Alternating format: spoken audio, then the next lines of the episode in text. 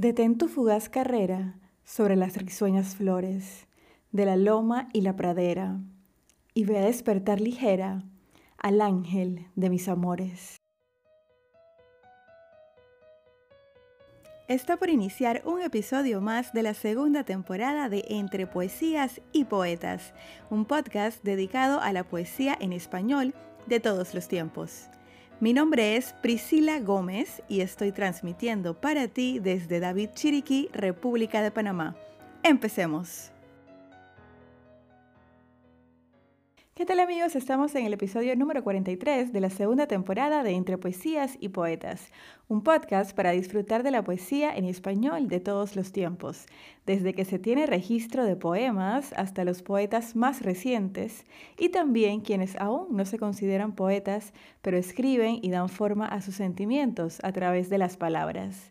Para este domingo, del poeta mexicano Manuel Acuña, mi interpretación del poema La brisa.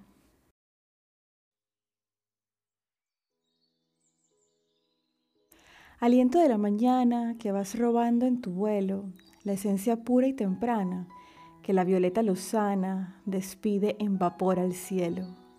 Dime, soplo de aurora, brisa inconstante y ligera, vas por ventura a esta hora al valle que te enamora y que gimiendo te espera.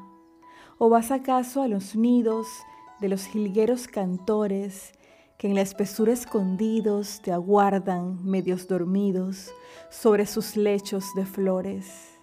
¿O vas anunciando acaso, sopla del alba naciente, al murmurar de tu paso, que el muerto sol del ocaso se alza un niño en oriente? Recoge tus leves alas, brisa pura del estío, que los perfumes que exhalas vas robando entre las galas de las violetas del río.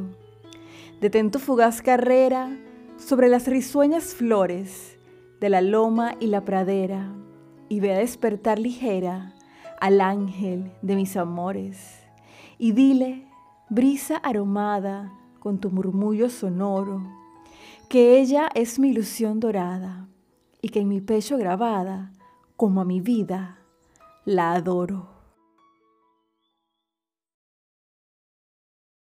La brisa es un elemento de la naturaleza que nos une. Salgamos hoy domingo a disfrutar de ella recordando este bello poema.